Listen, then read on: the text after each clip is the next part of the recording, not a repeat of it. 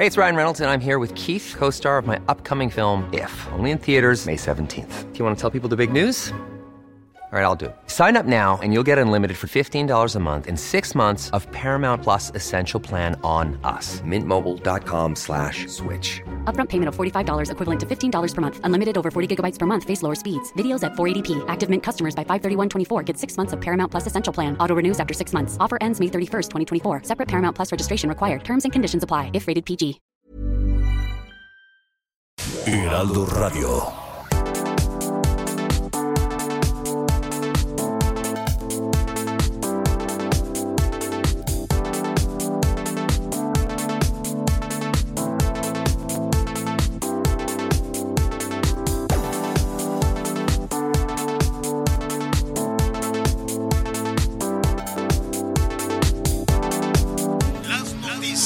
Tal? ¿Cómo le va? Buenas tardes. Estás a punto de escuchar Yo soy Javier Alatorre. las noticias con Javier Alatorre. La vamos a pasar muy bien.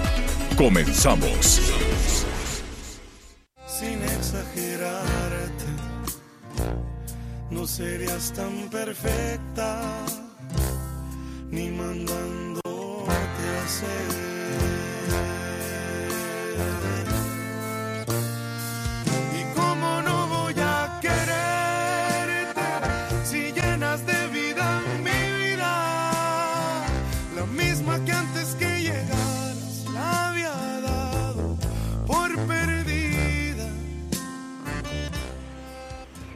Muy buenas tardes, muy buenas tardes, qué gusto saludarlos. Iniciamos con esto que se llama Ni mandándote hacer. Es calibre 50, es algo que le llaman regional mexicano. Así que nos da mucho gusto saludarlos. Estamos en jueves 25 de febrero, las 12 del día, tiempo del centro de México. A nombre de Javier Alatorre, bienvenidos. Nos da gusto saludarlos a través del Heraldo Radio, de las estaciones del grupo Audiorama a lo largo y ancho de la República Mexicana y por supuesto que hoy más que nunca más allá de las fronteras. Miguel Aquino, muy buenas tardes, ¿cómo estás? ¿Cómo estás, Anita, amigos? Me da mucho gusto saludarlos. Muy buenas tardes. Buenas tardes a todos nuestros amigos. Buenos días todavía en algunas partes del país, incluso a nuestros amigos en los Estados Unidos, que sabemos que muchos, muchos nos escuchan por ahí.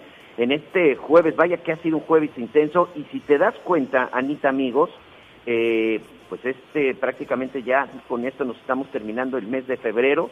Ya así de rápido está pasando el segundo mes del año. Yo no sé ustedes, pero este 2021 vaya que empezó con mucha intensidad. Hoy no es la excepción. Vaya toda la información que tenemos.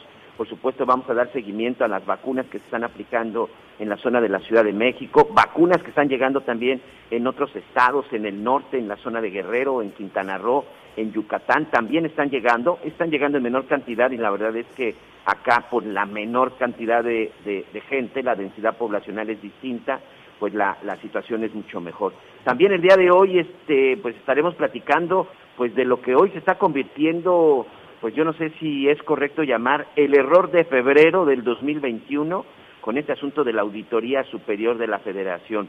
Ahora el error sí, del año. El ahora error sí, del año, este, Latino, porque Anita. verdaderamente es inconcebible, inaceptable que una autoridad, si es que se equivocó, se haya equivocado de esta manera. Oye, pero ya hablabas, Miguel, de la vacunación. Déjame decirte que noto mucho optimismo en distintas partes por la vacunación. Pero no olvidemos que el virus ahí sigue, Miguelito. Eh, no nos podemos confiar porque aunque ha bajado la ocupación hospitalaria, pues siguen falleciendo al día 820 personas por COVID-19. Y esto quiere decir que si bien vamos por adelante en la reactivación económica, paso a paso, depende de la conciencia que tengamos todos para poder seguir adelante en todos los frentes. El más importante, la salud, porque sin, sin salud pues no lo tienen, no, no tenemos nada. Así que no se confíe, no baje la guardia. Primeramente Dios nos vamos a vacunar todos, vamos, vamos a esperar el turno que nos corresponda, pero Miguel, de repente me preocupa eh, pues que la gente sigue sin cubrebocas en algunos lugares donde hay concentraciones este, y eso no puede ser. Yo creo, yo creo que de repente eh, una de las cosas que han sido graves y una de las cosas que por supuesto ha causado también mucha confusión son los discursos, Anita. De repente estos discursos que escuchamos de que si ya llegó la vacuna y que la situación está controlada, eso definitivamente es lo que provoca que la gente baje la guardia o que la gente se confíe. Y te lo digo porque, bueno, pues uno está en la calle, platica con la gente, entrevista a gente, y eso es lo que creen, o eso es lo que dicen. Por ejemplo, hay muchos que piensan que como ya les dio, es nuestro caso, como ya nos dio este bicho, como ya nos dio el COVID-19, bueno, pues pensamos que no nos puede dar de nueva cuenta. No, sí nos puede dar de nueva cuenta. O hay quienes piensan que como ya te dio la segunda vez, es menos agresivo. No, nada de eso está confirmado. Entonces, cuando de repente escuchamos discursos de las autoridades diciendo de que vamos muy bien y que ya llegó la vacuna, pues la gente creo que es ahí donde baja la guardia. La situación nunca ha estado controlada en México, eso es una realidad y eso lo tenemos que decir. La pandemia de COVID-19 ha presentado un crecimiento y de repente llegó y se estabilizó, eso sí, pero se estabilizó en números, en números impresionantes. Ayer tan solo nuevamente tuvimos más de mil personas que pierden la vida. Seguimos siendo el primer lugar, sobre todo en la cantidad en niveles este, poblacionales. 182.815 personas han fallecido debido a coronavirus en nuestro país. Solamente está por arriba de nosotros los Estados Unidos con 518.959 muertos, partiendo que en la Unión Americana tienen confirmados 29 millones de casos, 29 millones de casos, y nosotros únicamente tenemos registrados 2 millones 60 mil hasta el día de ayer. Esas son las grandes diferencias. Al revisar los números, tenemos que entender, esta situación no está controlada, los discursos han sido erróneos y eso es lo que ha provocado mucha confusión. Lo cierto es que está en nuestras manos, tenemos que cuidarnos, tenemos que protegernos. Lo más importante, ya lo escuchamos con los especialistas, el uso del cubrebocas. Por cierto, ya que estamos hablando de las autoridades y los discursos, en verdad de corazón, le mandamos un abrazo al doctor Hugo López Gatel. El día de ayer se da a conocer que no quiero decir que está delicado, pero le bajaron los niveles de oxigenación al subsecretario de Salud y hoy está con oxigenación complementaria. ¿Qué significa? Que necesita un tanque de oxígeno en este momento para poder regular la respiración, un síntoma que por supuesto pues han padecido muchos, que creo que en nuestro caso no fue así, Anita, entonces de corazón pues se recupere el subsecretario. Así es, y, le, y aprovechamos para recordarle que el oxímetro es muy importante tenerlo en casa porque a la hora que usted se enferma, que esperamos que no suceda, pero eh, es importante tomar estas medidas de precaución. En el oxímetro, pues usted pone su dedo índice y a partir de ahí se lo, se lo calcula. Cuando es abajo de 90 hay que empezar a preocuparse, hay que estar en constante comunicación con su médico de cabecera y bueno, a partir de ahí es cuando se decide, uno, si puede usted tener oxígeno en casa o, en dado caso, pues a lo mejor tendrá que acudir al hospital. Es muy importante tener un oxímetro de pulso y pues hay desde 200 pesos algunos que cuestan hasta 400. El mío es de 250 y me ha salido bastante bueno. No olvide tener eso muy cerca de casa. Por supuesto, esperamos que el doctor Gatel, como todas las personas que en este momento están pasando por momentos complicados, se recuperen y bueno, pues podamos contar esta historia más adelante entre todos, Miguel. Y bueno, son muchos los temas que tenemos que tratar. Vamos a hablar sobre la vacunación en la Ciudad de México. Ya lo decía, eh, de repente escucho a las autoridades decir que a los abuelitos o abuelitas les gusta madrugar. A ver, no, no, no, no, no, no es que les guste madrugar a uno, no. Lo que pasa es que, por un lado, pues angustia que alcance, que no alcance, porque justamente de repente hay ambigüedad en los mensajes. Entonces no podemos echarle la culpa a los abuelitos y a las abuelitas y además otra cosa que me estaban reclamando, Miguel, no todas las personas de mayores de 60 años son abuelitas o abuelitos. Sí son adultos mayores, pero no todas son abuelitos. Ya me estaban diciendo por ahí algunas personas que no habían querido tener familia, pues que no, que no eran abuelitos. Así que hay que tener muchísimo cuidado, tanto las autoridades como las personas. Importante recordar que van a recibir un mensaje a aquellas personas de texto en la Ciudad de México que sean susceptibles a la vacuna. Mejor, mejor si puede regístrese, va a ayudar a que tenga usted noción de a dónde dirigirse y a qué horas. Y si no, bueno, no le van a negar la vacuna si usted comprueba que vive en estas demarcaciones. Pero ya hablabas de, pues, de la de, de ese, de, del error del año, Miguel Aquino. Es que este tema tan, tan complicado de la Auditoría Superior de la Federación eh, ¿cómo es posible que, que se cometan errores cuando hay tanto dinero de por medio, Miguel Aquino?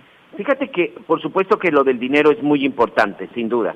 Es muy importante el asunto del dinero porque es muy importante que los mexicanos pues estemos enterados a dónde se va el dinero que pagamos de nuestros impuestos, eh, a dónde se va esa tercera parte de cada 10 pesos que ganamos, por supuesto la gente la gente que trabaja de manera formal y que tiene que pagar sus impuestos, y que es de ahí en donde sale todo el dinero para los proyectos, para los programas sociales, porque aquí lo hemos dicho una y otra vez, los gobiernos no tienen dinero, el dinero proviene del bolsillo de los impuestos de los ciudadanos. Entonces creo que sí es muy importante, pero lo que también es muy importante era esta transparencia, sobre todo en los programas sociales. Recordemos que la Auditoría Superior de la Federación al inicio de esta semana pues sacaba su reporte en donde se hablaba de que pues había inconsistencias en el ejercicio del presupuesto durante el 2020 por más de 600 mil millones de pesos. Nada más 331 mil millones de pesos tenían que ver con la cancelación del nuevo aeropuerto internacional de la Ciudad de México, el famoso aeropuerto de Texcoco, esa controvertida obra que sabemos que de repente el costo se elevó, sabemos que también estaba eh, llena de corrupción, de fraudes, pero también sabemos que se tiró mucho dinero por no continuar con la obra, y esto no lo decimos nosotros, lo dicen los especialistas. La mitad de estas observaciones que hizo la Auditoría Superior de la Federación, encabezada por el señor David Colmenares, tenían que ver precisamente con lo del Aeropuerto Internacional de la Ciudad de México. Y cuando sucede esto, el presidente de la República, Andrés Manuel López Obrador, eh, dijo que era un error, que no era cierto y que ellos, específicamente él, tenía otros datos. En esta ocasión, el presidente tenía razón y los datos eran completamente diferentes. Tan es así que el propio David Colmenares y la propia Auditoría Superior de la Federación tuvieron que salir uno o dos días después, ya no recuerdo Anita, para decir que en efecto se habían equivocado. Aquí tengo precisamente el comunicado de la Auditoría Superior de la Federación, es un comunicado largo, pero dice, eh, vamos a ver de la parte del aeropuerto. Dice, en relación con la auditoría de desempeño relativa a la cancelación del proyecto del aeropuerto de Texcoco, la Auditoría Especial de Desempeño aclara lo siguiente. Se reconoce que existen inconsistencias en la cuantificación realizada en el marco de la auditoría, por lo cual su contenido está siendo objeto de una revisión exhaustiva, en particular en relación con la metodología utilizada para determinar el costo de cancelación del proyecto del aeropuerto de Texcoco.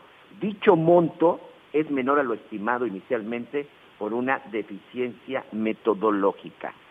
Cuando se da a conocer esto, el secretario de Hacienda y Crédito Público, Arturo Herrera, grabó pues un video en donde él trata de explicar de la forma pues más sencilla para que lo entendamos todos realmente qué fue qué fue lo que sucedió y en dónde estaban los errores. ¿Te parece si escuchamos Arturo Herrera? Adelante. El total de estos costos son alrededor de 253 mil millones de pesos, que representan más o menos el 75% de todo lo que el, costo asociado a la cancelación que es reportado por la Auditoría Superior de la Federación. Ninguno de estos costos existe y déjenme explicarlo primero.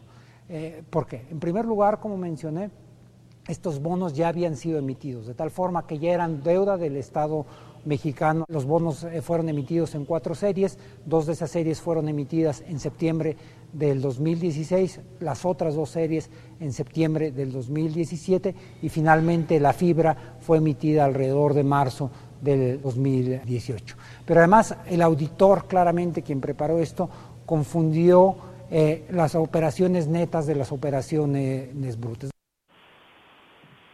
el 75% del monto de las observaciones de la auditoría son erróneas. Esto es precisamente lo que decía el, eh, secretario de Hacienda y Crédito Público, Arturo Herrera Anita. Y pues bueno, ya David Colmenares, responsable de la Auditoría Superior de la Federación, pues también dice que ante esta situación pues ya formaron un grupo de trabajo interno en la auditoría donde el comité de ética este, pues ya separó a los responsables para que sean otras áreas las que finalmente pues estén funcionando sin ninguna falla y se va a analizar por qué se llegó a estas consideraciones, a estas conclusiones, si verdaderamente lo que representa es un error terrible. Vamos a estar muy pendientes de lo que suceda porque pues es importante eh, que haya transparencia, que, conozcamos los datos, ¿no? Lo que no se mide, pues no se puede mejorar ni se pueden rectificar eh, el rumbo de, de distintas políticas, pero este ha sido un error terrible, de verdad es inadmisible, por más que lo leo y trato de darle esta vida, Miguel, amigos, amigas, no, no lo entiendo. Y pues el presidente Andrés Manuel López Obrador ya también envió una carta, enviará una carta a la presidenta de la mesa directiva de la Cámara de Diputados, Dulce María Sauri, para que inicie una investigación sobre el reporte de la Auditoría Superior de la Federación respecto al costo real de, pues, de la cancelación del aeropuerto de Texcoco.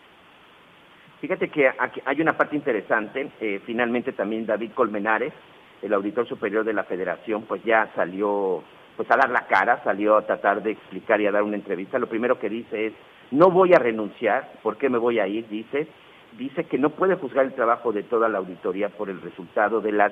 Él no lo considera una inconsistencia, eh, perdón, él no, no lo considera errores, dice, es el resultado de las inconsistencias subrayó que es una institución sólida y también ya a conocer que el próximo lunes pues está ya citado por la Comisión de Vigilancia de la Cámara de Diputados para responder pues a las preguntas de los legisladores de todos los partidos. Eh, dice, no nos retractamos de las observaciones hechas al costo de la cancelación del aeropuerto de Texcoco. No fue un error, sino una inconsistencia en las auditorías de cumplimiento financiero, ni tampoco se están usando todo esto con fines políticos. Hay otra parte en donde también dice, yo no le eh, respondo al, al, Ejecutivo, en este caso, a la, a, la Presidencia de la República, ni tampoco a la oposición. Hay que recordar que en la Auditoría Superior de la Federación, pues es un ente que depende, es un ente que depende de la Cámara de Diputados y por eso es que se tiene que presentar para que ahí, bueno, pues de alguna otra forma pues se le cuestione y explique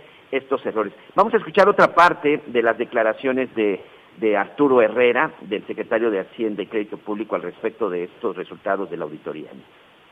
Estos errores representan alrededor del 75% de todo lo, reportado por la Auditoría Superior de la Federación. Ahora bien, nosotros entendemos y estamos muy conscientes que siempre en toda auditoría, en cualquier reporte, puede haber discrepancias metodológicas. Si se está tomando la definición del gasto de vengado, de gasto de comprometido, de gasto presupuestado, de gasto asignado. Pero este no es el caso. Eh, eh, en el caso del reporte de la Auditoría Superior de la Federación, fueron la no utilización de criterios contables básicos y con criterios financieros extraordinariamente elementales. Eso es difícil de, entender en una eh, proveniente de una institución eh, extraordinariamente experimentado. Y por ello nosotros no sabemos muy bien a, qué se debe. Eh, o hay un problema de preparación básica de quien formuló esto, o hay un problema francamente de mala fe de quien dio a conocer el reporte. Oye, pues, Miguel, y por su parte también la jefa de gobierno de la Ciudad de México, Claudia Sheinbaum, dijo que la Auditoría Superior de la Federación también se equivocó en los datos que publicó sobre su administración, en particular se refirió a una supuesta mala gestión del gasto federalizado. Así que la verdad, eh, pues mala tarde, mal día, este, por eso te decía, el error del año, Miguel, porque a raíz de esto, pues bueno, ahora qué quieres que suceda? Todo va a tener que volver a ser revisado con lupa, porque eh, pues la oficina experta que es la Auditoría Superior de la Federación, pues cometió un error, ya decía el secretario de Hacienda, que de falta de preparación. Así que pues bueno, todavía falta mucho que, aclarar y yo creo que debemos estar muy pendientes de finalmente a dónde llega esta situación, de los por qué y sobre todo finalmente que la información quede clara, Miguel.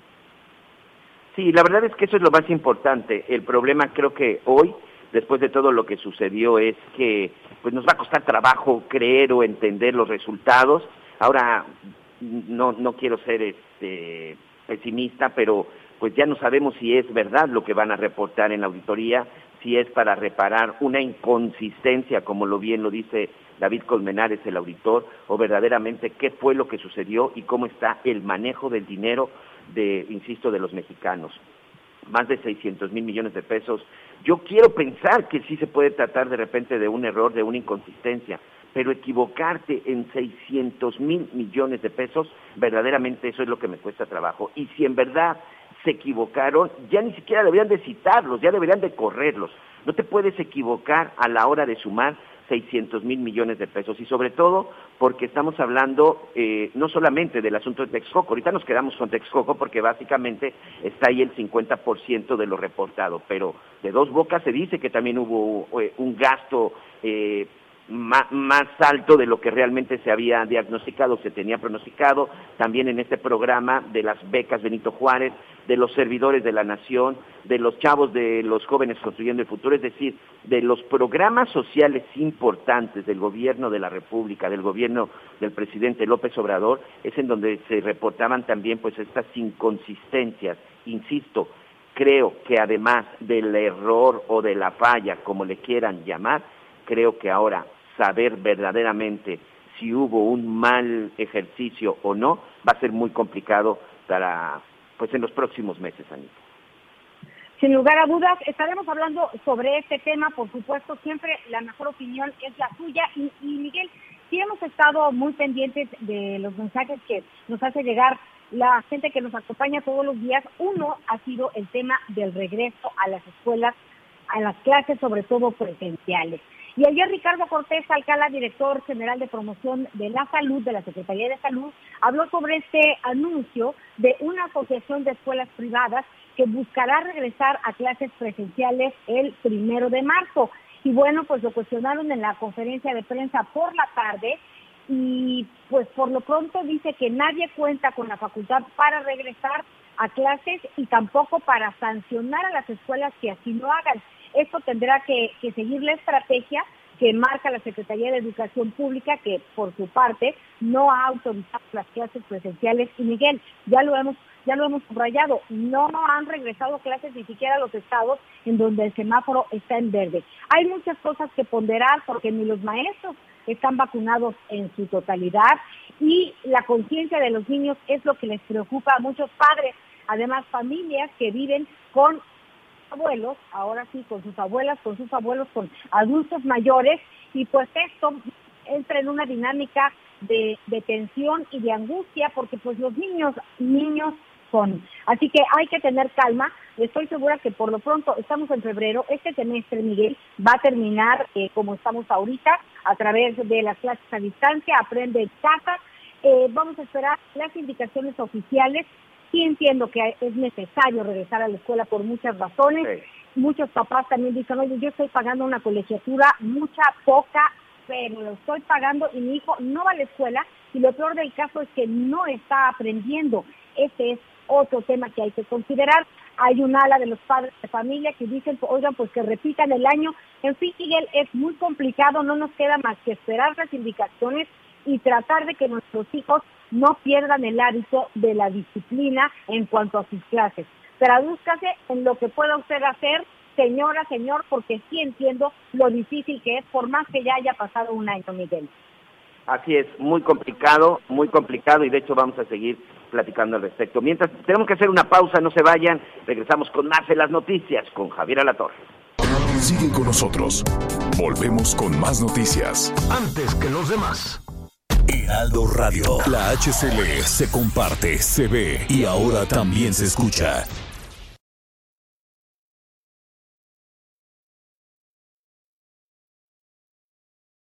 Heraldo Radio. La HCL se comparte, se ve y ahora también se escucha.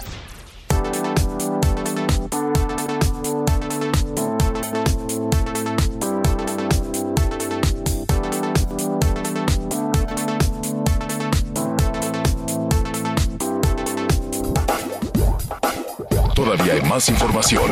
Continuamos. Las noticias en resumen. Una balacera entre policías de distintos municipios de Tabasco dejó un saldo de un agente muerto y dos lesionados. Entre ellos se encuentra Hugo Cabrera, director de Seguridad Pública del Ayuntamiento de Centla.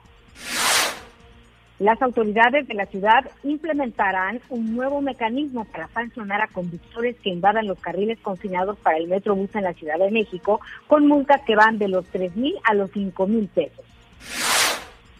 El gobernador de Jalisco, Enrique Alfaro, informó que 40.950 vacunas contra COVID-19 llegaron al estado. De estas dosis de Pfizer, 21.450 serán aplicadas a personas mayores de 60 años en Puerto Vallarta. Hoy el dólar se compra en 20 pesos con 36 centavos y se vende en 20 con 80. El reporte carretero. Muchas gracias, saludos a todos nuestros amigos que nos acompañan en este momento, sobre todo en zona de Michoacán. Muchas tenemos algunos problemas en la de Marabat, porque esta autopista que va justamente al municipio, tenemos un bloqueo, así que por favor a manejar con precaución. Y para amigos en Quintana tenemos cierre en parcial la circulación por daños en la estructura.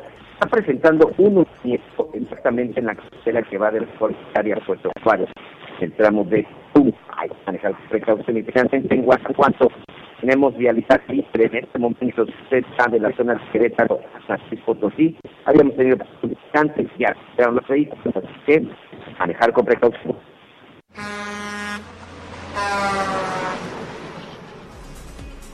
Bueno, pues aquí, aquí estamos. Gracias, gracias por todas sus llamadas. En un momentito estaremos eh, ventilando sus dudas justamente eh, pues de la vacunación. Por lo pronto en la Ciudad de México también hablaremos de la vacunación en Tabasco. Hay muchas dudas. A ver, mayores de 60 años, sí, a vacunarse en Iztacalco, en Xochimilco y en Tláhuac. Por favor, lleve una, una identificación oficial.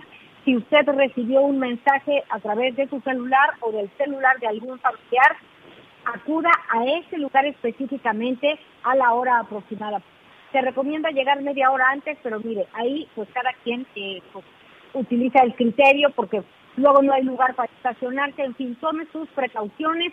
Si usted necesita llevar agua, eh, alguna medicina que tenga que tomar, considérelo porque pues uno sabe cuándo llega, pero no sabe cuándo termina este asunto. Así que hay que tener en cuenta todas estas cosas, una gorra para para el para el sol será bueno eh, también pues si usted necesita estar con su suétercito lo que necesite lléveselo. No es de no voy a vacunarme y me regreso me apena decirle así por lo pronto no es. Así que tómelo con calma y es muy importante que eh, siga las indicaciones Miguel cuáles son las inquietudes que tiene la gente por ahí fíjate que uno de los principales problemas sigue siendo el tema de la cita de si llevo con o no llevo con así creo que eso al final está ayudando para que tenga todo un orden. Si usted está citado a las dos días, pues no es necesario que llegue desde las de la mañana. Finalmente esto tiene que ayudar a quitar. Yo conozco gente que el día de ayer se fueron a vacunar, por ejemplo, en la zona de Pertimilco, su cita era a las 2 de la tarde y probablemente la única diferencia fueron 10, 15 minutos, pero sí se le puso a la hora que estaba que estaba citada. Creo que esa es una de las partes, una de las partes más, más importantes, Anita, que tenga que atender. Y Zacalco, por ejemplo, es una demarcación que tiene en este momento, bueno, pues una de las, una de las zonas, quiero decir, más ágiles y sobre todo pues con mayor opción para poderse vacunar y sobre todo hacer una vacunación masiva. ¿Qué es lo que está sucediendo? Pues en la zona en donde se encuentra el autódromo de Manos Rodríguez, pues Deportivo Magdalena Michuca, en donde pues el acceso es más fácil, la llegada es más fácil, las instalaciones son más amplias y de esta manera, bueno, también ahí está explicando de manera muy, muy importante pues todo este, este proyecto de vacunación. Recordemos que será hasta el próximo 5 de marzo, cuando en Tláhuac, Xochimilco e Iztacalco van a estar eh, vacunando gente. La meta es aplicar alrededor de 500, no, perdón, de 200 mil vacunas solo en esta zona y esperamos que después pues se den a conocer otras fechas. Pero aquí lo más importante es estar pendiente eh, de la cita y sobre todo pues acudir en el momento que la cita. Gracias a todos nuestros amigos en la zona de Campeche, en la zona de Ciudad del Carmen, nos dicen, acá también se han empezado a aplicar las vacunas, la verdad es que todo está haciendo en orden. Y se están respetando los tiempos e incluso se está respetando la cita. Yo acudí a la vacunación con mi madre y la verdad es que todo salió muy bien. Tuvo un poco de reacción, pero nada grave. Hay que vacunarnos, nos dice aquí la señora Esperanza desde la zona de Ciudad del Carmen. Puebla, un abrazo para todos nuestros amigos también en el estado de Puebla. Sin duda, la, vacunación es muy importante, pero nosotros los ciudadanos somos los primeros que nos desorganizamos. No es necesario que lleguen antes de horas antes de su turno, porque por eso están esperando tanto tiempo. Muchas gracias al señor Isidoro en la zona de Tehuantepec, en la zona de Puebla. Muchas gracias. Y aquí en la Ciudad de México, lo dice también nuestro amigo Alfonso, yo llevé a mi abuelito a vacunar. La verdad es que él quería irse desde las seis de la mañana porque tienen miedo a que las vacunas se terminen. Creo que eso es de la mala información que de repente les llega.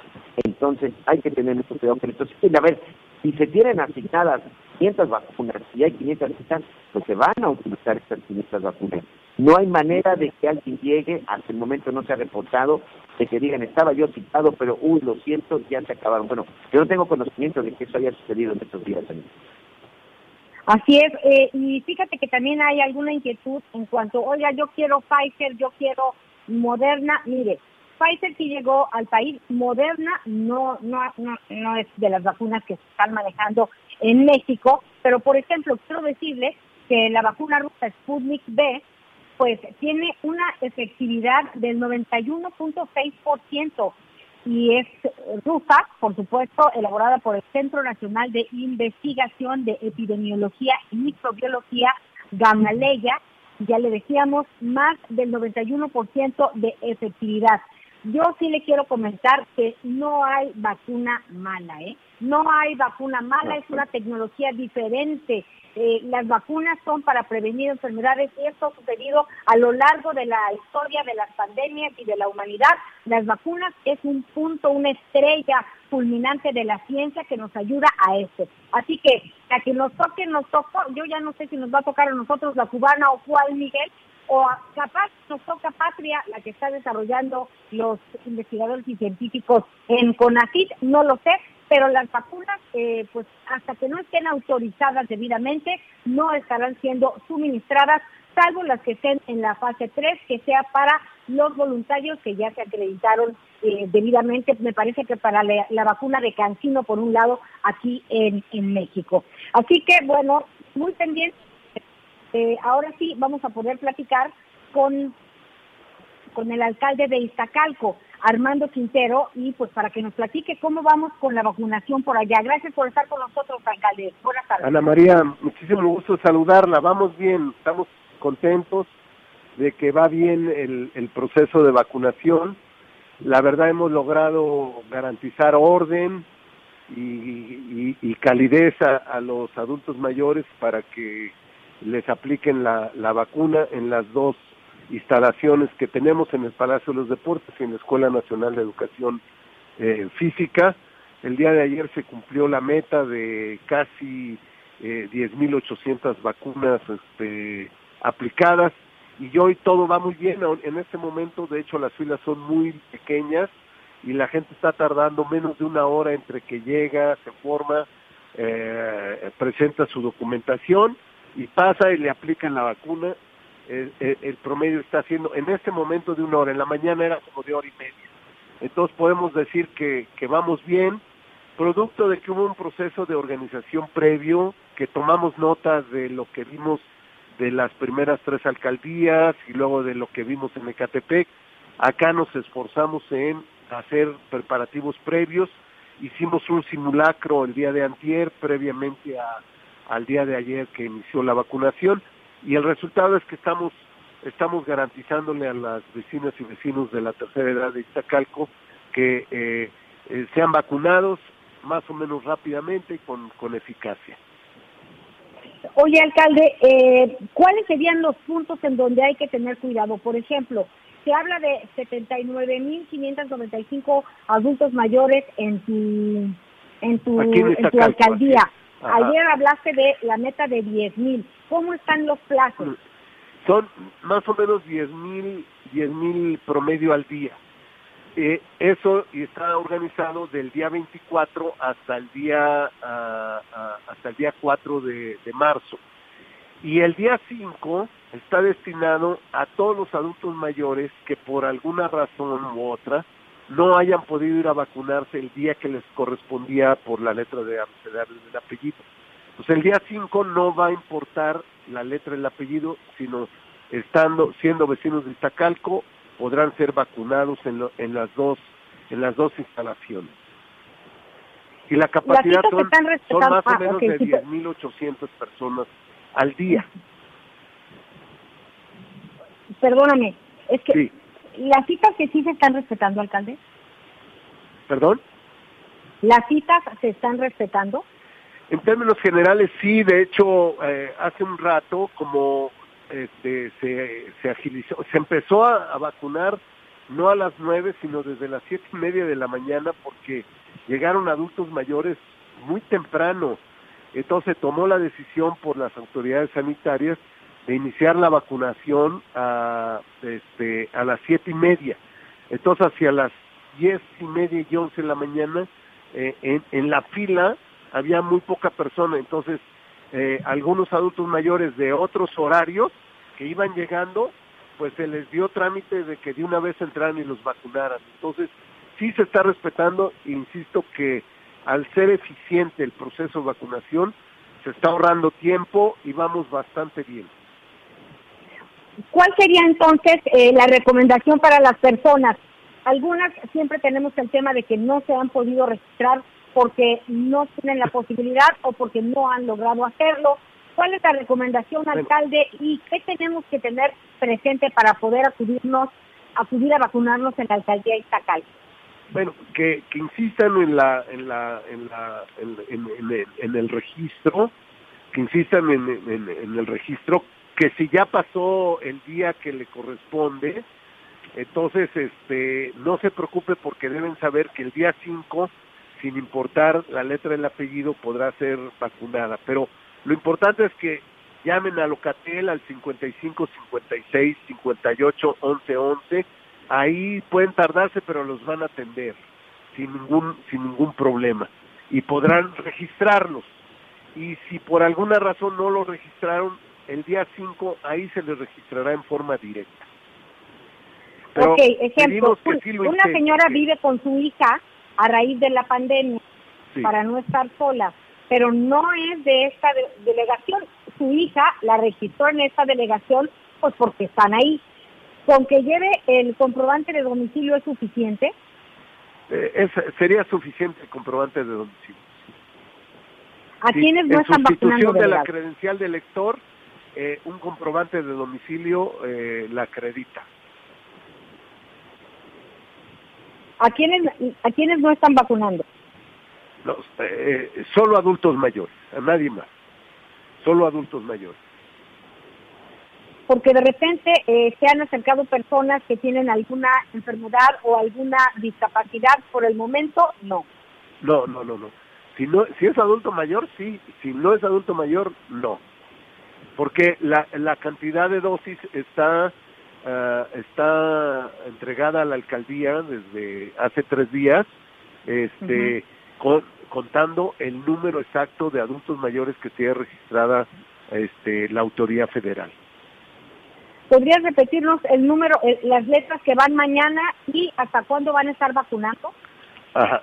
Vamos a estar vacunando eh, desde ayer 24 a A y B, hoy 25 CD, mañana 26 de febrero E, F y G, tres letras, el 27 H, I, J, K, L, 28 de febrero M, primero de marzo N, Ñ, O, P, Q, 2 de marzo la R, 3 de marzo S, T, U, 4 de marzo V, W, X, Y y Z y el 5 de marzo para rezagos y faltantes. Bueno, estamos hablando de que pr- prácticamente toda la semana que entra estarán vacunando. Exacto. Sí, ¿no? Exacto. Sí, sí, Bueno, sí, sí, sí. Pues al- Y, y, lo, y lo más importante es que insistan en Locatel al 55, 56, 58, 11, 11 para que se puedan registrar. A veces se tarda, pero de que contestan, contestan. De eso no hay ninguna duda, Ana María, por favor. Está muy bien. Bueno, pues estaremos muy pendientes. Muchísimas gracias, Armando Quintero, alcalde de Iztacalco, y estaremos pendientes. Buenas tardes. Gracias, pues a la orden, ¿eh? Un abrazo. Bye. Un abrazo. ¿Le parece que hacemos una pausa y enseguida estamos de regreso? Sigue con nosotros. Volvemos con más noticias. Antes que los demás. Heraldo Radio. La HCL se comparte, se ve y ahora también se escucha.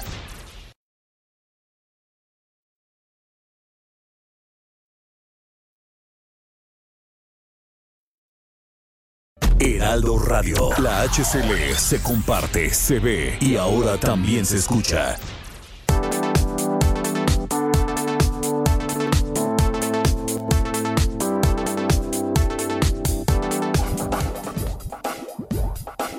Todavía hay más información. Continuamos. Las noticias en resumen. En el pronóstico del clima, para este día un sistema de alta presión en niveles medios de la atmósfera cubrirá el norte, centro, occidente y sur del país, ocasionando un ascenso gradual de las temperaturas en dichas regiones, así como una onda de calor sobre entidades del occidente y sur de la República Mexicana, con temperaturas máximas de 40 a 45 grados en Michoacán y Guerrero. Por otro lado, un canal de baja presión sobre el sureste de México favorecerá el ingreso de humedad y originará intervalos de chubascos en Oaxaca, Chiapas, Veracruz, Tabasco, Campeche y Quintana Roo. Informó Liz Carmona. Ante la inminente posibilidad de que el estado de Guerrero transite al semáforo epidemiológico en color naranja, al registrarse un menor número de casos de contagios por COVID-19 y personas hospitalizadas, representantes del sector turístico ven con agrado esta posibilidad debido a que con ello llegarían más vacacionistas a los destinos turísticos de la entidad. Informa desde Acapulco Guerrero, Enrique Silva. Al menos unas 300 personas recibieron entre aplausos el féretro que resguardaba los restos mortales de Ignacio Nacho Sánchez Cordero, quien fue ejecutado la mañana de ayer en el municipio de Puerto Morelos. Nacho Sánchez, como era conocido, era secretario de Desarrollo Social en el ayuntamiento y fuerte aspirante a la candidatura por la presidencia municipal de esa demarcación. El sector privado, en donde se incluye el Consejo Coordinador Empresarial, el Consejo Nacional Agropecuario y la Asociación Nacional de Tiendas Departamentales, cerraron filas contra la reforma a la ley de la industria eléctrica. Afirman que esto elevará el costo de suministrar la energía en 63 mil millones de pesos al año. Además, va a ocasionar daño a la inversión ante la falta de certeza jurídica.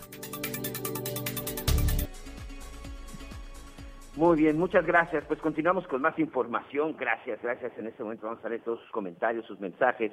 Esta semana en la Ciudad de México eh, se dio una noticia muy importante, una noticia que evidentemente eh, pues, tuvo que pasar prácticamente un año para que se diera a conocer una de las reformas y sobre todo pues una modificación a una ley para que sancionaran a aquellos servidores públicos que no respetaban el derecho de una víctima y que incluso se podría convertir en una doble victimización. Estoy hablando de lo que se conoce como la ley Ingrid. Ingrid es una joven que en febrero del 2020, lamentablemente en su domicilio en la alcaldía Gustavo Amadero, fue localizada, asesinada y fue lamentablemente desmembrada. El responsable fue su pareja. La familia evidentemente tuvo que soportar este dolor y sobre todo lo que fue un proceso, pero además tuvo que soportar ver las imágenes de su hija, de su hermana, de su sobrina, de su abuelita, en este caso de Ingrid. Sus familiares tuvieron que ver las imágenes difundidas lamentablemente de manera irresponsable en algunos medios de comunicación. A partir de esto, pues se iniciaron las propuestas, se hicieron las solicitudes y esta semana en la Cámara, en el Congreso de la Ciudad de México, finalmente se aprueba esta, esta ley. ¿Y de qué se trata? ¿Qué significa y en qué va a beneficiar a las víctimas y qué es lo que puede cometer eh, un servidor público? Yo le quiero dar las gracias en esta ocasión al presidente de la Comisión de Justicia, en el, precisamente en el Congreso, al, diputado Eduardo Santillán porque él finalmente fue el responsable de revisar esta ley y nos explica en qué terminó. ¿Cómo está, diputado? Muy buenas tardes. Muy buenas tardes, Miguel. Qué gusto saludarte. Diputado, la ley Ingrid tuvo que pasar prácticamente un año para que finalmente se aprobara, pero ya es ley. ¿Qué significa? Un avance fundamental, sobre todo de, reconocimiento de derechos de las víctimas y de manera especial hacia las mujeres en la Ciudad de México, con lo que se refuerza esta política integral de protección a, principalmente a las mujeres y a las víctimas. Lo que estamos estableciendo es una reforma al Código Penal para sancionar con pena de prisión de dos a seis años a todo aquel funcionario público que eh, tome de manera indebida imágenes, fotografías, audios, videos, eh, de, un, de una víctima o de una escena de un crimen y eh, publique o comparta estas informaciones o incluso las pueda vender, de tal suerte que con esto se logra un avance fundamental. Lo que tenemos identificado es que incluso ha, llegado a existir un mercado negro de eh, venta de imágenes eh, de, víctimas. Entonces, pues con esto lo que estamos haciendo es un, un basta, el que se respete la dignidad de las personas, eh, que se respete los derechos de las víctimas y se proteja eh, sobre todo a las mujeres en la ciudad y que no vuelva a suceder un caso como, como el de Ingrid.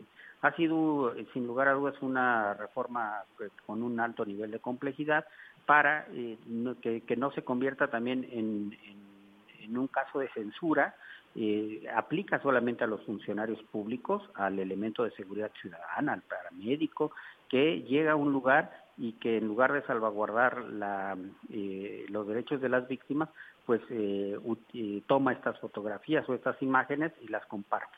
Y al mismo tiempo estamos haciendo un llamado a, a, los medios de comunicación para que dentro de sus códigos de ética y dentro de sus líneas editoriales también se pueda privilegiar el derecho de las víctimas y de las mujeres, así como pues evitar que, se abuse de este tipo de circunstancias.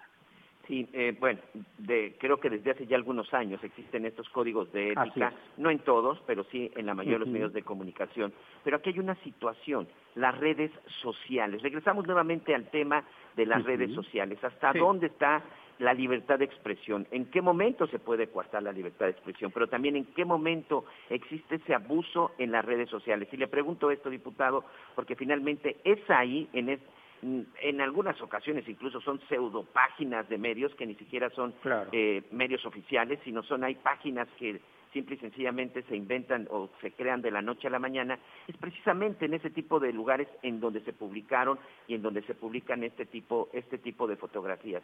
¿Qué se puede hacer al respecto? ¿Qué se podría hacer, sin duda, para tratar de controlarlo?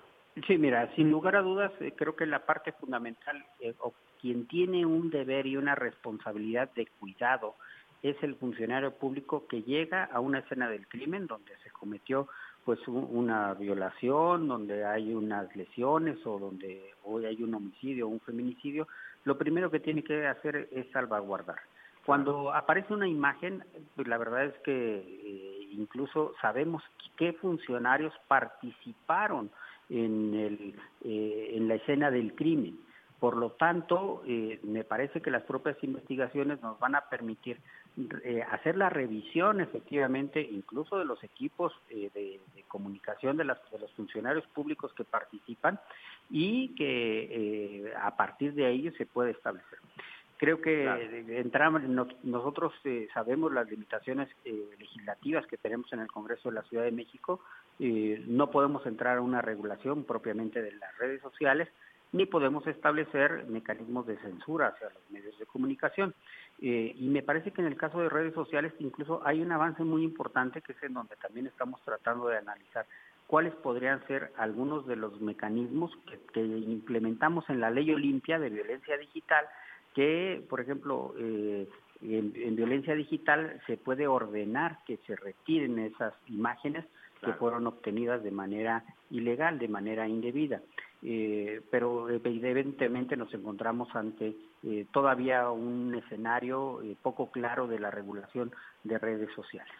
Ya para concluir, Oaxaca y la Ciudad de México son las dos entidades que en este momento han aprobado la ley Ingrid. ¿Confían en que a partir de esto se venga la cascada y pase en el resto del país?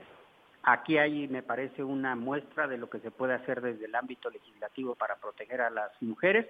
Eh, hemos nosotros estado en comunicación con compañeras y compañeros legisladores de Morena de diversos lugares de la República para tratar de apoyar e incidir en la creación de este tipo de, de reformas a los códigos penales de las entidades federativas e incluso a nivel federal.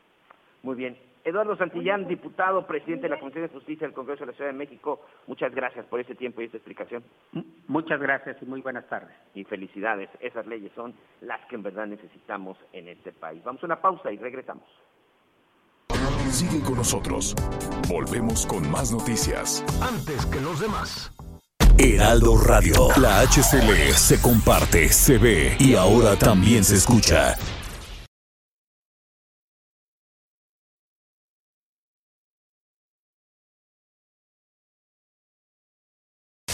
Heraldo Radio.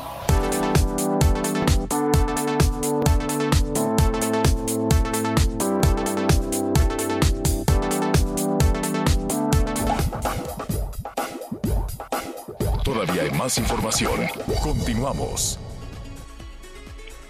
Bueno, pues ya casi nos despedimos. Gracias, gracias por habernos acompañado. Estamos muy pendientes de todos sus comentarios. Sin lugar a dudas, que pues predominan por un lado el tema y las dudas de la vacunación.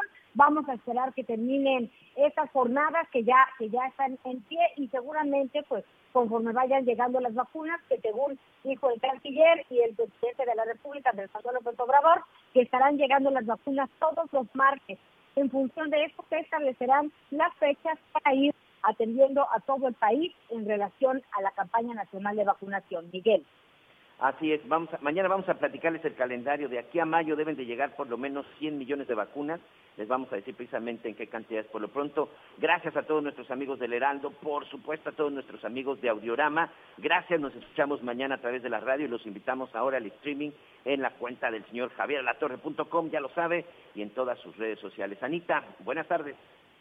Buenas tardes, buen provecho, hasta mañana.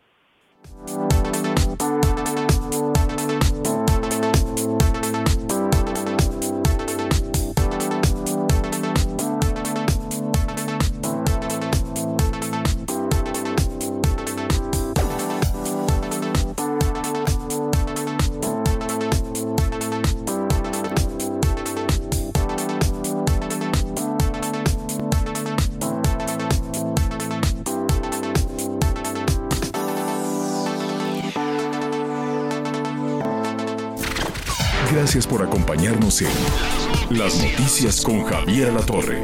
Ahora sí ya estás muy bien informado. Heraldo Radio.